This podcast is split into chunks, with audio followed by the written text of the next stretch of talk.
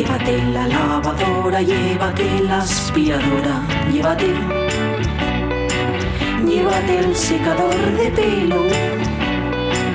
Llévate el horno, microondas, el casete, la olla express, pero la radio es mía. La radio es mía. La radio es mía. Y quédate con todo lo demás. La radio es mía. Con Pachi Poncela.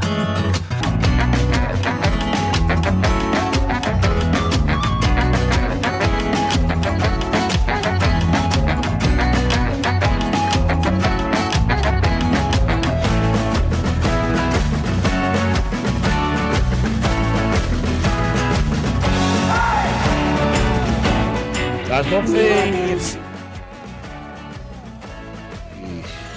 además también la edad esto influye mucho y que si no lo apuntas, pues claro.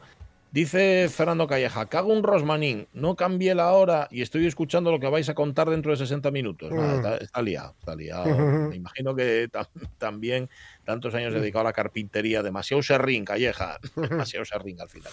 Recuerda, por cierto, Ramón Redondo, que Rafael Berrio, al que tú hacías referencia Sí. antes, Jorge, puso música a la película La Reconquista Sí. de Jonás Trueba, Cierto. donde él mismo tenía un papel como padre de la prota, Sí, cantante sí. veterano al que van a ver actuar en concierto. Ujú. Dice. Además, su tema, ¿Quién no impide? es el tema principal y el leitmotiv del último film del joven Trueba. Yo- Un documental de 220 minutos, Mm. 220 minutos, en los que Jonás ha seguido a unos Mm. 200 jóvenes durante cinco años. La peli se titula como La canción de Berrio. ¿Quién no impide? Yo os recomiendo muy mucho eh, dos discos, sobre todo el Diarios y 1917, Mis ayeres muertos también, bueno, disco donde están mis ayeres, pero esos dos os los recomiendo, todo, todo en realidad merece muchísimo la pena, ¿eh?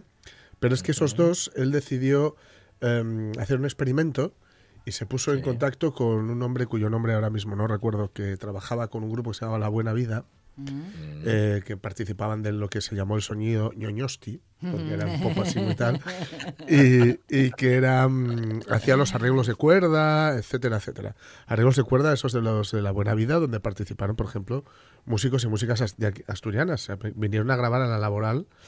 Y, y, por ejemplo, una violinista que se llama María Merayo, que conoce muy bien Rafa eh, Testón, pues, pues grabó. Bueno, el caso es que en esos dos discos él se sale del territorio eléctrico en el que se movía y graba un poco la onda que hemos escuchado antes. Es- son pianos, eh, todo arreglos de cuerdas, percusión muy leve, ninguna guitarra eléctrica, guitarras clásicas. Y le pega de maravilla con esos textos que él hacía y esas melodías que él hacía. Así que muy, muy recomendable. 1917 y Diarios. Pues nada, apuntado Ahí queda. queda. Siempre, vendemos algo aquí en la Hombre, claro. Mira, sí, nos regala, por cierto, Sebastián Losada, al que Ujú. le mandamos un saludo desde aquí. Él está en Villalegre. Ayer cumplió, por cierto, 60 años. Bueno, dice los 60, me imagino que son años. Claro que, que me imagino que sí. Y dice que es un día muy especial porque siempre hay fiesta. Claro, el 1 de Mm. noviembre para él es fiesta especial. Y habría que celebrarlo como en México, dice él, esto del Mm. día de... Y nos manda, que me encanta lo que nos ha hecho, ha cogido el escudo de Motorhead de Ujú. la banda del grupo Sí. y nos ha hecho para cada uno de nosotros tres, para Omar no, para Omar no, porque sabe que no le gusta Motorhead. Sebastián sabe que no es del palo de Omar. Nos ha hecho un escudo para cada uno. Anda. Para Sonia, sí. para Jorge, Qué para el servidor y para la radio mía. Así que dice que pre- pregunta si no habrá problemas con los derechos de imagen. No, me. Nah, Mm. Motorhead Lemmy, no Lemmy ya no, ya no protesta y no lo hubiera hecho. a quejarse de nada. Bueno, eh, nos pone Alfredo Azadón una foto del Halloween, dice Halloween mete miedo, y aparecen cuatro cruzando un paso de cebra en Cimanes del Tejar, que está al lado de Azadón, que es el pueblo donde vive él, ahí en León, y que no sé por qué me da que uno tiene que ser él o alguien de la familia. Y ahí están los cuatro que en efecto meten miedo al pánico. Geli Rodríguez dice, para mí difuntos son noche de ánimas, nada de Halloween, gústeme los cementerios, pareceme sitios muy evocadores. El de la Carrión, allí precioso, por supuesto, Mm. sí, es uno de los cementerios más guapos de España, yo creo. Yo voy al cementerio a cumplir todos los años y préstame ver que al menos una vez al año Mm. va ya lleno, va lleno de vivos. Bueno, Ya. está bien, sí, porque si no, aquello pierde bastante gracia. Eh, Alicia López, que siempre fue al cementerio, cuando yo nací ya había muerto tres abuelos y un hermano, me llevaron siempre mis padres, ahora yo ellos han fallecido, han sido incinerados y sus cenizas las tengo en casa. Y sigo visitando el cementerio. La fiesta me parece bien, ¿eh? porque los niños y la juventud se divierten y eso me gusta. ¿Ves? Alicia y yo coincidimos Mm. en eso. Y nos manda Rego un enlace que luego lo tengo que ver, que eh, lo tengo que ver, que es el funeral, un funny episode de Mr. Bean. Que debe ser que se desarrolla en un funeral, que es Uf. uno de- los funerales son los sitios donde Sí. más te, te Sí, sí. ríes de risa nerviosa. Sí, sí, claro, sí, sí, sí, sí, claro. sí. Que no debes, Hay- que- Hay una peli inglesa, Ramón Redondo al rescate, por favor, donde mm, hay un funeral y se juntan, bueno, es, es- es un poco, es, un- es una comedia de enredo, digamos, ¿no? Pero es que a mí me encantan estas comedias de enredo donde de puertas que se abren y que se cierran y cosas que pasan Ah. dentro. Y, Sí. y para que os hagáis una idea, están em, un hermano, vamos, un hijo del muerto, del difunto, que es muy serio, sí. eh, otro que no es nada serio y que además de no ser nada serio gusta de, de consumir eh, sustancias que alteren los estados de conciencia, sustancias que acaban perdidas y que acaban en parte perdidas y en partes ingeridas Oh, por un sí. cuñado suyo que también es muy serio y que acaba desnudo en una cornisa. Joder, no la y- vi, qué buena pinta. Y, y ya no, y ya no os cuento más. Sí. Aparece el amante de- del padre, quien resulta ser eh, Tyron de Juego de Tronos. Alá. O sea, Bueno, eh, bueno. Y todo eso, todo eso bajo el título de. eh, no, lo, no lo recuerdo. No lo recuerdo. Sí, esa peli la he visto. Lo recuerdo divertidísima. No, parece que os, has- que os la he destripado. Nada más lejos, ¿eh? Mm. Nada más lejos. Hay, pa- hay ahí para disfrutar, vamos, a, a dolor. Mira, nada, para ver Ramón Redondo cuando quieras, ¿eh? Nosotros aquí espera. No vamos a reanudar el programa hasta que no nos digas qué película es esa. Bueno, que no es verdad. Nos vamos en el último tramo del programa a saber cómo trabaja la Haya, no, cómo trabaja la Haya, o sea, la Academia de la Lengua Asturiana, hablaremos con Luis Iglesias, que es su secretario. Rafa Testón nos trae libros hoy para recomendar, pero antes tenemos que ir a lo que nos quedó antes pendiente, a la miel. Dale, cabrón. Y en el campo nacen flores, en el campo nacen flores y en la mar nacen corales. En mi corazón amores, en mi corazón amores y en el tuyo falsedades. Ay, no está César, no está César Alonso con nosotros, pero está Andrea González, que es por cierto la responsable de tu colmena. Las cosas como son. Andrea, ¿cómo estás? Buenos días. Hola, buenos días. Muy bien. ¿Y vosotros qué tal estáis? Muy bien. Porque todos los días, Andrea, presentamos, todas las semanas presentamos a César como el responsable de tu colmena, pero ya sabemos que él en realidad y el irresponsable de tu colmena. Sí, em, digamos que yo soy la otra parte de tu colmena. Y bueno, ya sabes que en el mundo tiene que haber de todo, responsables, irresponsables, un poco de todo. A él siempre te dijo, siempre nos dijo que tú eres la jefa. O sea que si él nos lo dice, Bueno, bueno, bueno. bueno, bueno, ¿Qué tal? ¿Qué tal por Boal, Andrea? Bueno, pues por Boal estuvimos este fin de semana, sí, siempre se celebra la feria de, de la Mil de Boal, así coincidiendo con el Puente de los Difuntos, Sí. y, y ya fue este año la 34 edición, o sea que para el año que viene están de, de un aniversario especial, cumplen los 35 años. Y bueno, ya va teniendo años esta feria. Sí. Y ¿Estabais bueno, pues muchos allí? Bien, la verdad. ¿Erais feria- muchos? Pues sí, éramos bastantes. Mira, pese a las predicciones meteorológicas que eran malísimas, al final el tiempo no estuvo tan malo y la gente se animó bastante a ir a la Feria de la Miel. Hombre, no quizás tanto, tanto como otros años, pero sí que hubo gente, quizás algo menos de venta, pero bueno, sí, la feria estuvo bien y la gente que fue yo creo que quedó contenta también, porque la gente, bueno, pues por una parte tiene sigue teniendo un poquitín de, de miedo a estos eventos, Mm. pero también está deseando recuperar un poco la vida normal. Vale. Tenemos vale. mucha, mucha, mucha ganas de juntarnos, de reunirnos y Ah, que eso sí. está muy bien. Sí, sí, muchas ganas, muchas ganas, sí, la verdad. ¿Sabes? Y además, mira, es una cosa curiosa, porque, ¿sabes? Co- ¿Con qué se nota más el paso del tiempo y el tiempo que estuvimos así medio encerrados? En lo que crecen los niños, porque los Ah, que sí. eran bebés, Claro. cuando, cuando nos, nos tuvimos que encerrar, pues ahora andan corriendo. Claro, ya tienen dos años y pico, casi tres. Y bueno, la verdad que, que sí, viendo a los niños, se nota muchísimo el tiempo que pasamos sin vernos, porque mm, porque bueno, la gente mayor no cambiamos tanto, pero los pequeños es una barbaridad lo que crecieron. Esos pequeños ya que... se es- dice habitualmente, ya se dice habitualmente eso de madre, ¿cómo creció este chiquillo? Sí. Este, Con el año en blanco este que tuvimos, vamos, ya. Sí, descarado, pero ahora muchísimo más. Y luego, mira, fue una alegría estar en la feria por eso, por reencontrarte con muchísima gente que no veías desde hacía tanto tiempo. Este, es, en esta edición creo que fue la edición de los abrazos, porque todos nos saludamos ya con un abrazo, porque bueno, es que la verdad fue mucho tiempo, este, muy, se hizo muy largo el tiempo de la pandemia. Ujú. Que estabais contando antes que vendisteis menos que otros años, pero lo que sí, ahora que estabais hablando de los rapacinos, que hay mucha gente joven interesada por la miel y gustosa de, de ella como producto a consumo e incluso a más. Ya ves que aquí César está mm, a- ayudando a más de un oyente a montar su Sí. propio. Nidito. Sí, sí, yo veo que hay dos, dos tendencias en el consumo de la miel. Hay una tendencia de gente que, bueno, pues que tenemos quizás algún problema con el tema del azúcar o de dieta o tal, que bueno, que igual va reduciendo un poco su consumo y a lo mejor eran consumidores habituales, ¿eh? Pero luego es verdad que hay em, mucha gente que también empieza a introducir la miel eh, como, como un alimento, como un endulzante natural que utiliza siempre, eliminando otro tipo de endulzantes menos naturales, más procesados.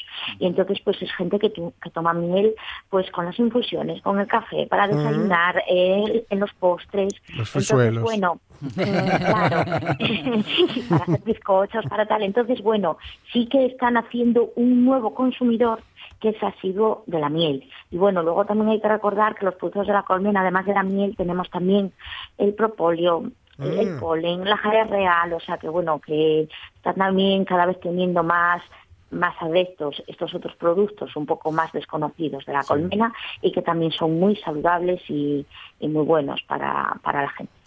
Sí.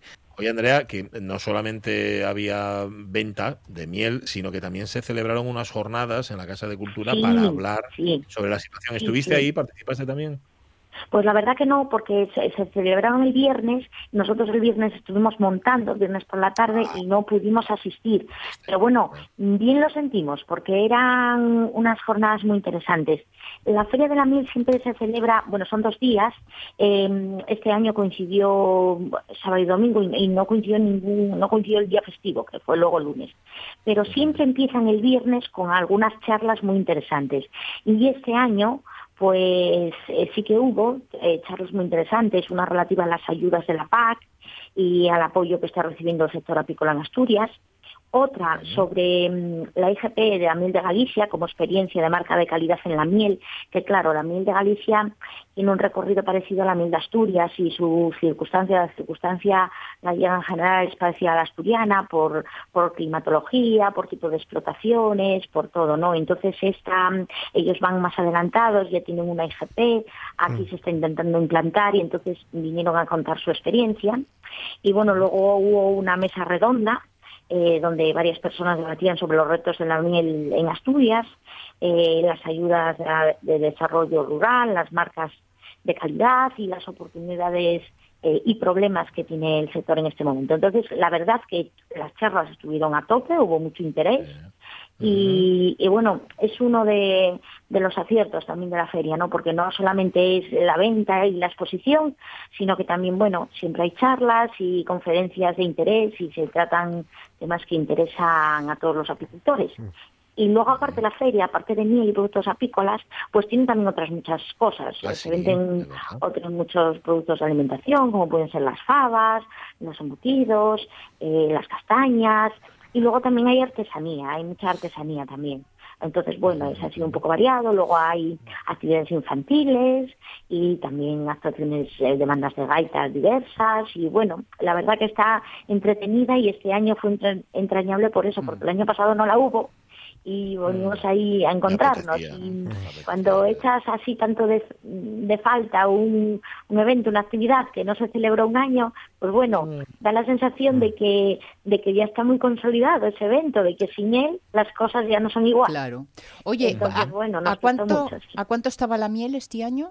¿A cuánto estaba el Mira, kilo? en, en la Feria de la Miel y en todas las ferias que yo conozco siempre hay libertad de precios. Vale. Entonces, em, hay mucha mm, variedad de precios, es una cosa increíble. No hay nunca, nunca se llega a un, a un precio común. También es verdad que los eh, vendedores, los expositores, pues son diferentes, porque hay gente que se dedica profesionalmente a la miel y hay gente, pues en este, en, sobre todo en Occidente de Asturias hay muchísima tradición apícola y entonces hay mucha gente que no se dedican profesionalmente a ello, que lo tienen como hobby, como afición o como complemento.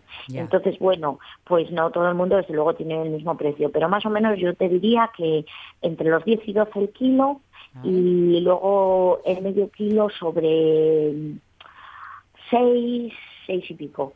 Eh, ahora también están saliendo unas nuevas modalidades de, de envase que son de 800 gramos y sobre 400, 400 y algo. Entonces, bueno, estas nuevas modalidades, por ejemplo, la de 800 grados, pues más o, eh, gramos, perdona, pues más o menos a 9 euros. No, no O sube sea, el más o precio. menos eso era lo estándar y luego pues siempre hay de la libertad de precios es total y cada uno la pone a lo que quiere, siempre hay variedades. No sube el precio, pero mengua el bote. Para el caso. Ah, sí, claro. Sí, eso claro, ya lo hizo la Coca-Cola, ya lo hicieron los detergentes. Yo creo que, que todo el mundo pues juega un poco con eso. Eh, este año no hubo subida de la miel, pero claro, es una cosa que, que está ahí en el aire, no solo de la miel, sino de todos los productos, porque con lo- la subida de combustibles, subida de energías, eh, subida de materiales, porque ahora, por ejemplo, una de las cosas que se está hablando es que hay pro- va a empezar a haber problemas de abastecimiento de vidrio. Bueno, El vidrio es muy todo. importante para los bodegueros de vino, pero también para, para los mieleros, Sí. que prácticamente todo se, se envasa en cristal. Y, y bueno, es una cosa que está ahí y que nos está asustando un poco a todos la carestía de la vida, como decían antes, cuánto Mm. Sí, sí, sube sí, la, sí. la vida. Pero bueno, este año de momento eh, en Boal la temporada empezó sin subida, se, manifi- eh, se mantienen los precios de hace dos años, que eran los mismos que, que este. Una cosa muy rápida, muy rápida. Tengo miel todavía del 2019. ¿Puedo tomarla o ponse mala? No, puedes tomarla, tomarla eh, con total seguridad. Mira, nosotros ponemos, em, estamos obligados por sanidad a poner un, un consumo preferente de unos dos años, pero la miel es una de las sustancias que, que en realidad no caducan, porque em, sobre todo si tiene una buena conservación porque tiene mm, mucha cantidad de azúcares, ¿no? Y es más, la miel se utilizó siempre como conservante. Y, Es mm, verdad. porque como el azúcar, ¿no? Se usa como Sí. conservante, conservante Sí, sí. para otros alimentos. Y es más, incluso en épocas muy antiguas, pues se utilizó incluso para, para conservar mm, Cuerpos. cadáveres. Alejandro Magno. Alejandro Magno, ¿eh? por ejemplo, claro. Se lo trasladaron porque no estaba en su país cuando murió, pues lo trasladaron en un, en un tonel lleno de miel. Entonces, no es la miel no, no se estropea, al contrario, también encontraron incluso miel, ofrendas de miel en tumbas egipcias, en las pirámides, y, y estaba bien la miel, ¿no? Mm. Eh, lo único que la miel puede cristalizar porque es lo normal. La miel que no tiene mm, ningún tipo de transformación ni, ni de no se le hizo ningún proceso, pues eh, cristaliza. No todas las mieles cristalizan igual de rápido y no y, pero todas al final tienden a cristalizar, ¿no? Porque es el, el proceso natural. Eso no quiere decir que la miel esté estropeada, todo lo contrario, quiere decir que es una miel artesana a la que no se le hizo ningún proceso de calentamiento, ni de mezcla, ni de nada. Mm, claro, para, si quieres mantener la miel licuada, hay gente que prefiere tenerla líquida, pues para retrasar su cristalización lo que tienes es que tenerla en un ambiente eh, bastante cálido, sobre los eh, 20 grados más o menos, ¿no? Siempre por encima de 15 grados, porque a partir de esa, de esa temperatura es cuando la miel cristaliza más rápido. Para eso, pues lo que tenemos que hacer es tenerlo, por ejemplo, en casa, en la cocina, o, y no bajarlo al sótano, o al trastero, o, bueno, siempre tenerlo en un ambiente cálido, así conse- conseguirás que la miel sea durante más licuada. tiempo líquida. Claro, está licuada, pero, pero si cristaliza no pasa nada, que la miel no se estropea, la miel dura y dura y, y bueno, mm, se puede consumir con total tranquilidad. Vale, vale. Bueno, Hecho. ya, ya queda, ya queda Sonia más tranquila y yo también. Em, Andrea, nada, di a César que no venga el, que no venga el martes, que no hace falta. Que venga Ah, que no, ¿eh? que nos encontramos muy bien nosotros. Dilo, dilo de mi parte. Y, u- ¿vale? y uno de estos días que estés con nosotros tienes que falarnos en Eonaviego. Vale, mira. pues sin problema ningún, sin problema ningún. Será un, gusto también falarvos en galego asturiano en un naviego, sí, señora. Bueno, ahí tenéis, ahí tenéis una Muchísimas gracias Un beso, Andrea. Cuídate. Venga, Beso. un abrazo a todos y muchas gracias. Chao, chao. Llegó antes María Somuñiz a contestar a la pregunta de la película. Lo que pasa que luego lo ha matizado Ramón Redondo. Vamos a ver, la película es eh, un funeral de muerte, Eso es. ¿Vale? Aunque no sabría decir, Ramón, si es la original británica dirigida por Frank Oz o la versión americana dirigida por Neil Labute. Yo En las la dos que vi es la la británica. Peter Dinklage, Ujú. Tyron Lannister, es decir, pero sin uniforme. O sea que salen las dos Tyron Lannister. Ah, vale. Yo la que vi es la inglesa. Sí, Vale, vale, pues ahí está. Pero bueno, la, no sé, la que pilléis, si tiene gracia, tiene gracia. Y luego añade, con respecto al tamaño de las cosas, Ramón Redondo dice, bueno, y las chuches, ¿quién ha visto y quién ve a los palotes? No, los palotes Ya. Tan palotes como solían ser. Vale. Las 12 y 35 minutos de la mañana, una menos 25, a leer, pastores. a leer.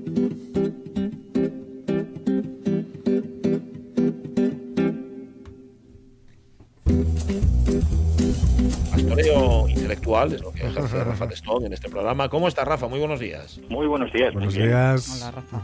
Con ganas de hablar de libros después de una, una semanina que no tuvimos. Ujú. Mm. Ya, ya lo sé, ya lo sé. Y ayer no hablaste de fútbol. Bueno, entonces no hablemos hoy de fútbol. No, no, hay partido Mejor hoy, ¿no? fútbol. Ya, ya, vamos, a, vamos a hablar de libros. ¿Tienes muchos para nosotros? Bueno, ¿Verdad? tengo. Yo tengo aquí, yo traje unos cuantos. Además, yo creo que algunos de estos libros son de los que te van a gustar mucho. Sí, ¿eh? ¿De qué? ¿De 50 Tengo páginas? El, pri- el primero tengo Lopatilla. Ujú. A ver, a ver, a ver, tira. Es, lo acaba de editar Blackie Books. Es el libro de Fernando Fernán Gómez. Hombre. Ah, Antología polifacética de obra y vida. Estas cosas que hace de vez en cuando Blackie Books, se lo hizo con, con Gloria Fuertes, por Ujú. ejemplo, no, no hace mucho. Después lo hizo también con el Génesis, con la Odisea, donde recoge, Sí. bueno, son 500, casi 600 páginas y te va cogiendo extractos de la, de la vida de, de Fernando Fernán Gómez, de su, vamos, eh, recoge carteles de cine y de teatro, recortes de prensa, tiene hasta las cartas, porque esto es una cosa muy chula, eh, Fernando Fernán Gómez escribía cartas a los Reyes Magos. ojo. sí. Qué bueno. y tiene las cartas a, a los Reyes Magos, tiene el discurso de, de ingreso en la Real Academia Española y tiene sobre todo que bueno, esa tiene pasajes de, de sus memorias, ese libro maravilloso que aprovecho también para recomendar, que es El tiempo amarillo, Amarillo. de- que es una, una auténtica joya lo que hace Fernando Fernán Gómez, que es yo creo que el, el siglo XX lo captó mm, mejor que nadie y lo contó a través de sus películas y, y a través de sus libros también. Claro, ves, a mí que me gusten las películas cortas y los libros que no sean gordos, en un libro como este y lo que me apetece y que no se acabe. Que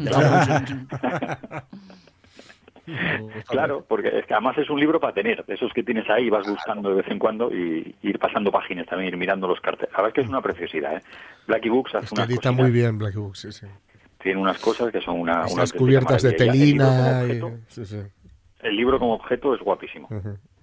Señor. Bueno, pues nada, ya lo para Reyes. Guardan uno para Reyes. Bueno, ya hay lu- eh, como, como Fernando Fernando me escribía cartas a los Reyes, yo escribo tres a Sí, ti. claro. Tienes que escribir la carta también. Eh, vale, vale, pues escribo, no pasa nada. Vale, eso para empezar. ¿Qué, qué más para seguir? Empiezas fuerte. Bueno, pues seguimos. eh, ya tenía ganas de, de hablar de él, que estos últimos días no, no pudimos. Pues, ¿qué os voy a contar? Los diarios de Chirves. Ay, es es verdad que que tenéis muchas sí, ganas. señor. sí. La editorial, la editorial Anagrama, a ratos perdidos, es como se van a titular estos, estos diarios. De momento eh, van a ser dos libros. Anagrama acaba de publicar ahora los volúmenes 1 y 2 de sus diarios contenidos en, en un, en, un, en un solo libro. Aquí nos cuenta pues esas anotaciones personales que van desde, mil- desde el año 1985 hasta 2005. Diarios que sirves, porque después lo, lo vas viendo en, los pro- en el prólogo que tiene el libro, eh, los, bueno, los iba haciendo a la vez que iba escribiendo otras novelas y a ver que es una es es una maravilla, porque no, esto tienes que ser un poco que te guste Chirves también, pero Sí. incluso si no has leído a Chirves, porque vas, vas viendo no solamente sus reflexiones sobre el proceso creativo de los libros que está escribiendo en ese momento, y aquí aparece la buena letra, porque está ahí, lo, lo vas viendo ese capítulo en el que él estás leyendo cómo él está dudando o, o sintiendo lo que lo- las dudas que le surgían a la, a la hora de escribir el libro La Buena Letra, otros libros que están ahí. Pero después también las lecturas que va haciendo. Y las lecturas eh, que ves aquí crítica, no una crítica destinada a ser publicada en un diario, pero Sí. sino la crítica, las, las Claro. notas, las reflexiones que él tomaba de escritores como, yo qué sé, como Pérez Reverte, como Antonio, como Antonio Muñoz Molina, como como Paul Auster, bueno, como una- todas esas lecturas y ya vas sumergiéndote en lo que leía eh, Chirves, las notas que él iba cogiendo sobre esos libros y te encuentras maravillas. Lógicamente hay eh, dudas que te, que te pueden surgir de, oye, va como pone a, vaya como pone a estos, que es de lo que se está aprovechando la prensa muchas veces ahora para sacar, bueno, para vender extract y te pone extractos de, de parte de este libro en el que habla de Muñoz Molina o el que habla de, o en el que habla de Pérez Reverte sobre todo y me hace gracia ver los comentarios de internet después porque en- bueno tiene uno que pone a Pérez Reverte un poco a, a caer de un burro y después ves los comentarios de la gente en internet y dices no este Chirves que ahora quiere aprovecharse de, de Pérez Reverte Sí, madre mía. Bueno, bueno, Pero- bueno. Lo que hay que oír. Oler. Claro, es que está entre la, crítica literaria, entre la crítica literaria y el chafardeo, ¿no? Un poco el cotilleo. Están ahí según cómo lo mires. este. Según como lo mires. Sí, pero es además es la calidad literaria que tiene para contarte cualquier cosa. Y Claro. aparte sus reflexiones personales, sus reflexiones sobre sobre España, mu- muchas reflexiones políticas también de un, un hombre de izquierdas muy comprometido, pero muy muy crítico con la deriva que iba tomando los partidos entre comillas de izquierdas y las políticas que iban tomando hace un análisis, yo creo que para comprender también esta, hablamos de Fernando Ferran Gómez, pero para comprender estos últimos años del siglo XX y principios del siglo XXI, también estos primeros diarios de, de Chirves es una, son, bueno, son una, una delicia para ir leyendo y saboreando. Bueno, pues nada. Eh, hay que leerse antes a Chirves, no obstante, también podéis hacer el camino contrario, empezar por el Chirves Sí, diario, claro. que se os abra el apetito. Claro, ¿no? claro, claro. Sí, tengo, yo tengo ganas ya, este ya está terminado, pero ver lo siguiente, porque aquí te acaba casi cuando está escribiendo Crematorio, que yo creo que es su obra cumbre, a ver qué, qué va a pasar en, los en la siguiente entrega de sus diarios. Bueno, bueno, pues nada. Esperando ansioso, sobre todo, claro, un tipo que tiene que le puso la buena letra a su librería, pues me imagino que esperando con toda devoción y casi casi ¿Por las rodillas. Mm. Sí, devoción. Y tengo otro, tengo tiempo para otro. Sí, tienes. Pues mira, Sí, sí. eh, poco podemos decir, ¿no? Dentro de poco va a sacar disco nuevo Nacho Vegas, ¿no, Sí. ¿No, Jorge? Eh, bueno, Sí, aquí sí. ya acaba de sacar libro nuevo Ricardo Menéndez Salmón. Ya-. Ay, es verdad.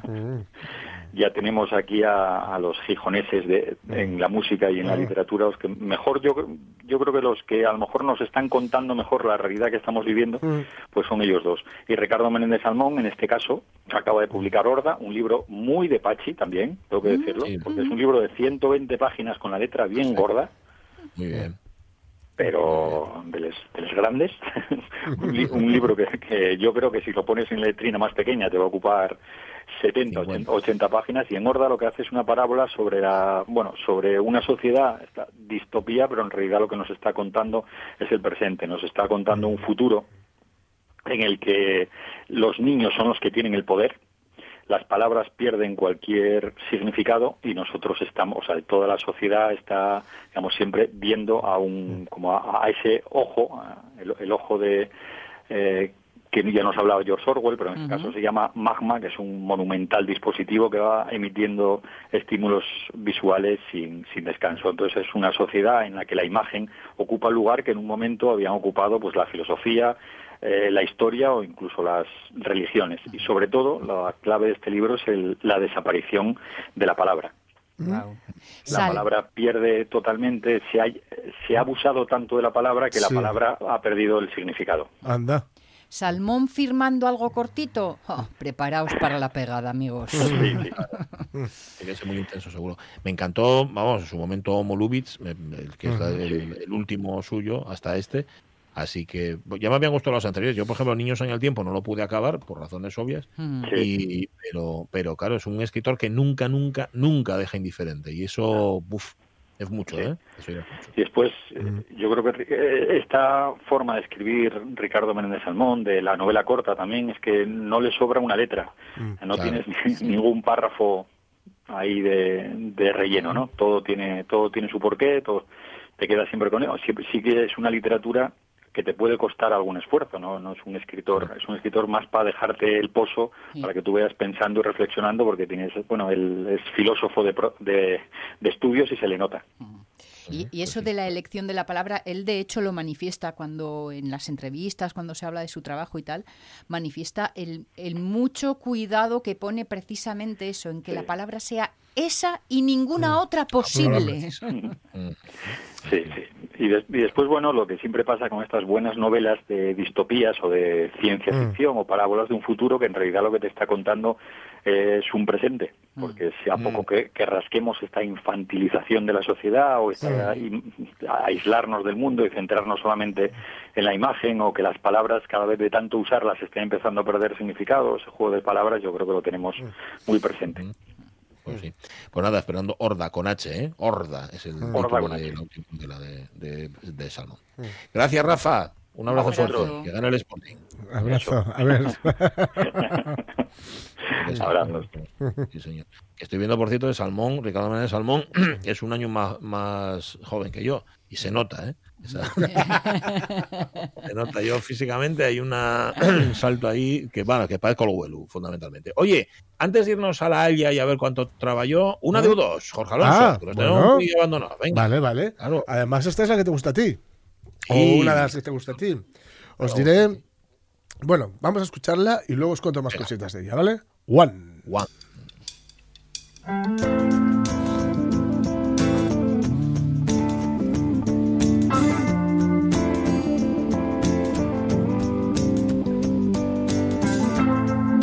Is it getting better? Or do you feel the same? Will it make it easier on you now? You got someone to blame.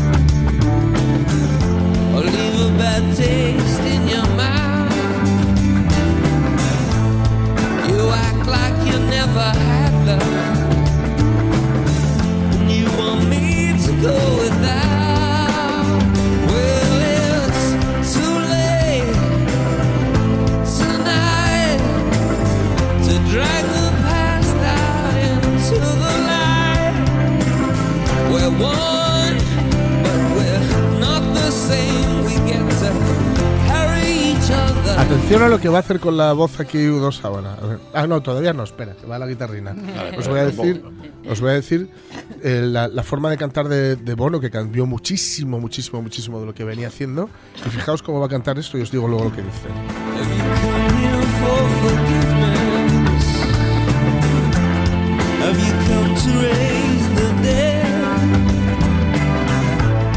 Have you come here to raise the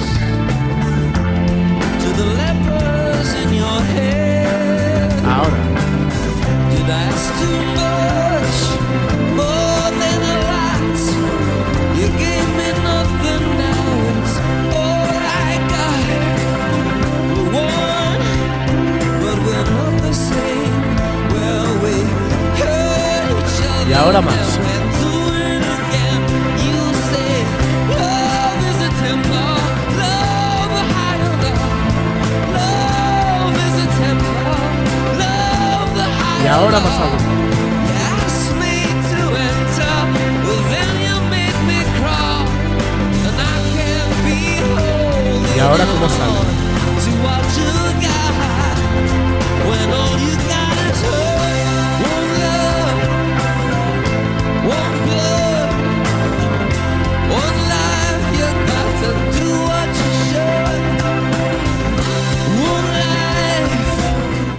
Esa parte que hemos escuchado, bueno, la, voz- Sí. la- la canción es una maravilla, vemos esa producción tan particular de U2 en Actum Baby, vemos uno de esos ejemplos de la batería que os comenté que Larry Mullen Jr. había pedido exprofeso para poder sacar los sonidos que él quería. Es una batería que va todo el rato como creciendo por detrás, pero sin el golpe de la caja, en ningún momento hay el pap, pap, es todo pam, param, pam, pam, pam, pam, pam, pam, pam, pam, pam, pam, pam. Eh, y la forma de cantar Bono, la forma de cantar Bono va marcando cómo, cómo evoluciona la letra. Porque en ese momento que os iba diciendo, fijaos ahora, fijaos ahora, eh, diciendo, me dijiste que el amor era un templo, me dijiste que el amor era la ley más alta. Y luego dice, me hiciste, eh, me hiciste entrar en él. Y luego, y ahí es cuando rompe más la voz, me hiciste arrastrarme en él. Y luego digamos que sale otra vez para decir somos uno, pero no somos lo mismo, somos uno, pero no somos lo mismo, que es un poco por donde va. Decir que este es, es uno de los grandes éxitos del disco. Tiene varios vídeos, eh, uno en el que simplemente, bueno, el más famoso es el que salen en lo- este, ellos en un bar en Berlín y bueno, pues haciendo la cosa esta de beber y fumar y todas estas cosas.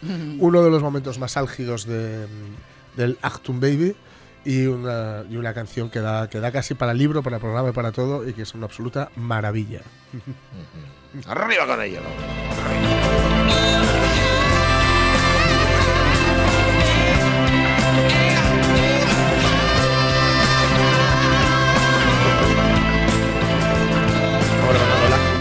de los U2, posiblemente su último disco.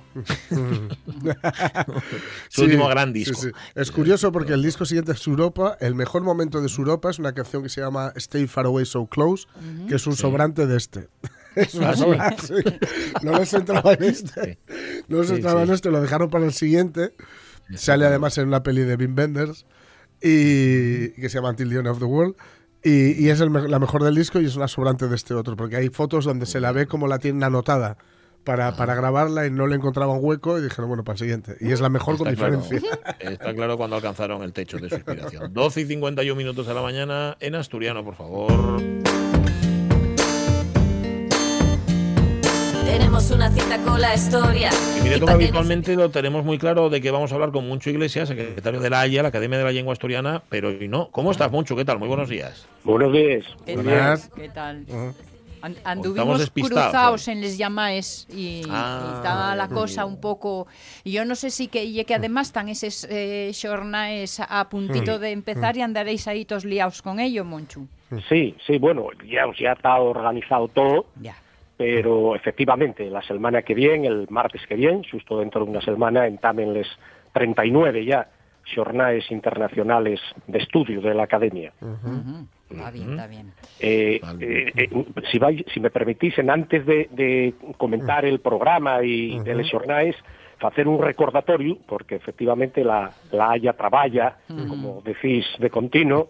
Eh, esta tarde, eh, esta tarde en la Escuela de Comercio de Sisión, eh, vamos a hacer la- una presentación más de la revista de literatura, el número 37, en la Escuela de Comercio, esta tarde a les, a les 7 Bien. dentro de, de lo que ya el programa Ochobre Literario que organiza la Oficina de Normalización Lingüística de Sisión, pues vamos a hacer ahí la presentación por si alguien quiere, quiere asistir. Está bien. Queda apuntado.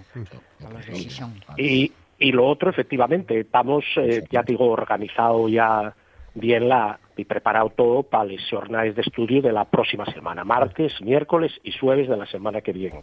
Este año por dónde van los tiros? Vamos a ver, este año, mm, digamos, de un yau tenemos que recuperar el año perdido.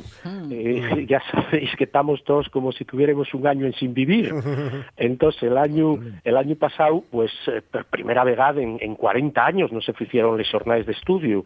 Y el año pasado estaban dedicadas a la traducción. Era el tema de la traducción. Entonces, este año lo que se hizo fue, en parte, retomar ese tema de la traducción y después abrirlo a, a nuevas temáticas. ¿eh? A nuevas temáticas. Hay que, hay que pensar que, mm, digamos, el jornales de estudio eh, de un yaulo que fan ya cumplir con, la, con una de las funciones de la academia, que ya la función de investigación sobre el asturiano, y de otro, eh, ya de alguna manera el, el reconocimiento internacional académico que también era muy importante para el asturiano y que se logró. Mientras aquí estamos discutiendo la oficialidad legal y demás, eh, era muy importante el reconocimiento internacional a nivel académico y eso fue lográndose en parte gracias a estos jornales de estudio en donde vienen asistiendo pues profesores de, de todas las universidades del mundo con, con estudios sobre, sobre el asturiano. O sea, aquí todavía, todavía estamos discutiendo su oficialidad sí o no, y el asturiano Sí. ya tiene el marchamo correspondiente donde tiene que tenerlo, en el ambiente Eh, universitario. Eso, oye, es decir, Anda. tienen las dos líneas. La academia no abandonó nunca, eh, aparte de efectivamente luchar por los derechos lingüísticos aquí, pero no abandonó nunca ese, ese intento de reconocimiento internacional de la lengua, ¿no? Y eso, una de las formas que se logra, y esta. Entonces, eh, contestando lo que me entrugaba y sonían antes, pues el primer día, el día 9, fundamentalmente va dedicado a, a la traducción, un poco recuperando, ya digo, ese año 20, ¿no?